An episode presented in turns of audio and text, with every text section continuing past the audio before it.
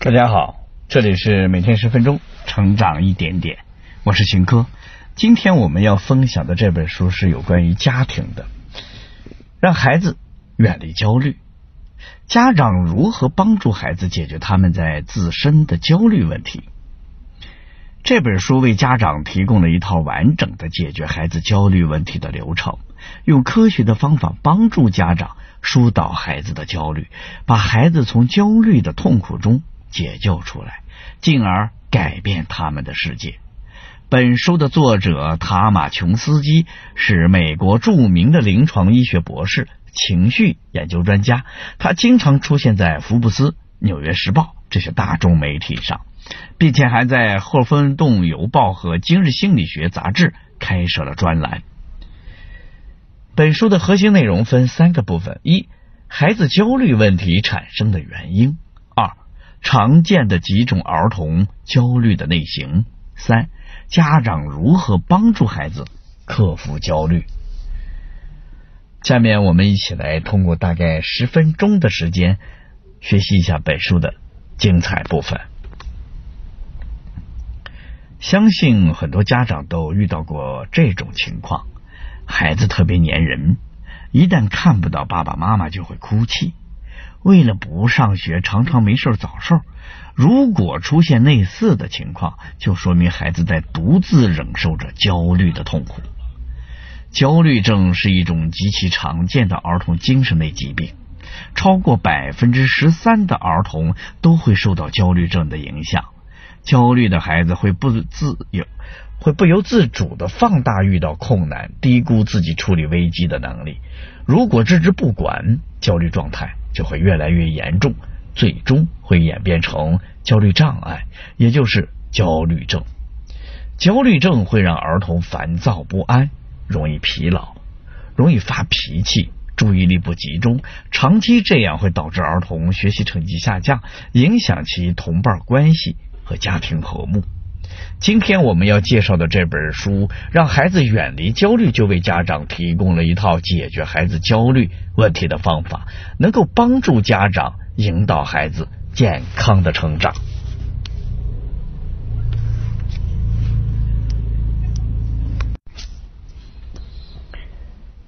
这本书的作者。塔马琼斯基是美国儿童焦虑问题研究中心的创始人，也是儿童心理学大师。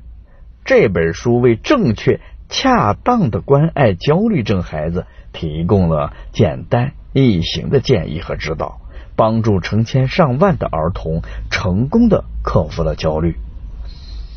接下来，我们从这本书的核心内容第一个部分讲起。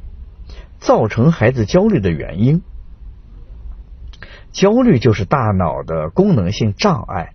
通俗的讲，就是当孩子面临不确定的状况时，他们无法准确的预测出事件的结果，也无法判断他们的选择是否正确，就会产生焦虑。作者认为，造成儿童焦虑的原因包括遗传、家庭教育方式。特别的经历等，下面我们依次来看看这几个原因。第一个因素是遗传。研究显示，生活在焦虑家庭中的孩子患焦虑症的概率是非焦虑家庭的七倍。在诸多的焦虑障碍中，患有恐慌症的家族传播现象最为明显。但只有百分之三十到百分之四十的传播现象可以用遗传学来解释。遗传学只是决定了人们对焦虑的易感性。有些儿童可能从一出生就比其他人敏感，对痛苦的容忍度比较低。第二个因素是家庭教育，有大量的文献表明，某些家庭教育因素与儿童的焦虑有关。患有焦虑症的儿童更多的描述其家庭要求严格、缺乏凝聚力，并且比其他家庭的矛盾更多。比如父母的过度控制、父母容忍或者鼓励回避行为、拒绝或者批评孩子，这都会让孩子加重焦虑。第三个因素是特别的经历。大多数有创伤经历的儿童，虽然身体和情感都可以得到良好的恢复，但是经历过创伤事件的儿童患上各种障碍的概率是其他人的两倍。这些障碍包括焦虑障碍、抑郁或者行为障碍等等。比如，孩子小时候遭遇车祸，或者亲眼看见重要的人在自己的面前死去，他们患上各种焦虑的概率就会比较高。接下来我们看本书的第二个部分，最常见的几种儿童焦虑症。很多研究都会显示，大概有百分之十二到百分之二十会患有儿童焦虑症，也就是说，十个孩子里面大约有一到两个孩子会遭受焦虑症的困扰。其中，社交焦虑、分离焦虑和广泛性焦虑是最常见的。我们分别来看一下。第一种是广泛性的焦虑症，这是什么意思呢？也就是说，患有广泛性焦虑症的孩子会时刻焦虑，他们会在自己是否做错事这个问题上纠结很长的时间，他们会提前谋划、制定计划，确保每一件事都稳操胜券，并害怕任何小失误可能导致的糟糕的后果。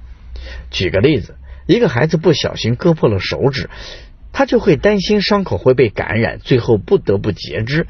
自己以后就不能弹琴、写字、开车，但实际上这种焦虑完全是多余的。第二种是社会焦虑，研究表明有百分之五的儿童经受过社会焦虑的痛苦。患有社会焦虑的孩子和自己家庭以外的人交往时，会特别在意自己的行为，害怕被他人嘲笑，担心自己会被人说成是傻瓜，当成笑柄。举个简单的例子，孩子在课堂上被老师提问的时候不敢举手，说话声音小，没人能听得见，就连被老师点名回答问题都表现得极为紧张。这三种是分离性焦虑症，第三种是分离性的焦虑症。患有分离性焦虑症的儿童呢，会特别害怕分离。无论是上学、工作、出差，无法得知父母的情况时，他们就会觉得特别的害怕。最后，我们来看第三个部分：家长如何帮助孩子克服焦虑。焦虑会带来一系列的负面影响，因此家长们要帮助孩子克服焦虑，让孩子凭借自身的能力去成功的应对焦虑。那么，家长们应该怎么做呢？作者给我们提供了几个步骤。第一步是理解孩子的感觉，家长要理解孩子的感觉，尽力去感受孩子的痛苦、困惑、悲伤、恐惧、害怕等情绪，并将这种理解表达出来，让孩子知道，无论发生什么事情，他们都是站在孩子这一边的。第二是给焦虑的大脑重贴一个标签。当孩子的大脑出现焦虑的时候，家长需要引导孩子给这些焦虑的情绪上贴上一个不现实的、脱离实际的、错误的警报、技术上的小故障等等的标签。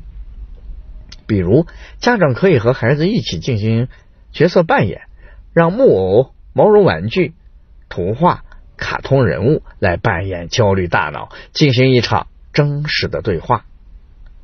第三步是启用第二反应。什么是第二反应？其实就是判断和分析。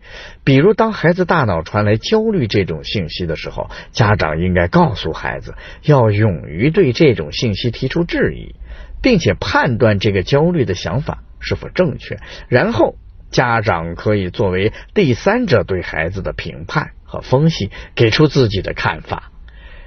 这一步的重点是让孩子成为自己大脑的主人，而不是让焦虑控制自己的大脑。第四步是关掉身体的警报。当孩子觉得焦虑的时候，身体就已经被焦虑情绪控制了。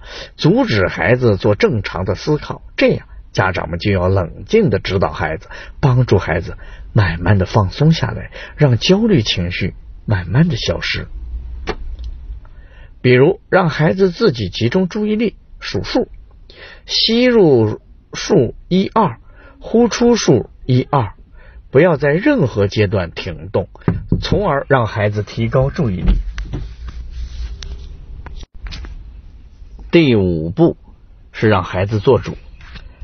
另外，家长需要注意的是，让孩子焦虑的时候，要引导孩子自己控制情绪，而不是情绪控制他们。这个时候，家长可以借助一些体育活动，比如跳绳、跳舞、唱歌或者捉迷藏等活动，都是很不错的选择。第六步是鼓励。每当孩子战胜困难，变得越来越勇敢的时候，家长就要考虑怎么奖励他们了，以此来激励孩子们对抗焦虑的兴趣和愿望。假设一个孩子过度害怕狗狗，家长就可以对孩子说：“你要努力克服对狗狗的恐惧。如果五天之后你能隔着笼子看狗狗了，咱们就去吃顿好吃的。”说到这儿呢，这本书的内容基本上已经讲完了。我们再从头梳理一下今天分享的要点。首先，我们讲了孩子焦虑问题产生的原因，他们分别是遗传、家庭教育方式、特别的经历。其次，我们讲了最常见的几种儿童焦虑症，他们分别是广泛性焦虑症、社会焦虑和分离焦虑。最后，我们讲了家长如何帮助孩子克服焦虑，主要有理解孩子的感觉。给焦虑的大脑重贴标签，启用第二反应，关掉身体的警报，让孩子做主和鼓励孩子。希望大家通过本书的讲解，都能够明白如何引导孩子克服焦虑，让孩子健康快乐的成长。好了，以上就是本书的全部内容。恭喜你，我们又听完了一本书。每天十分钟，成长一点点。我是景哥，我们下期再见。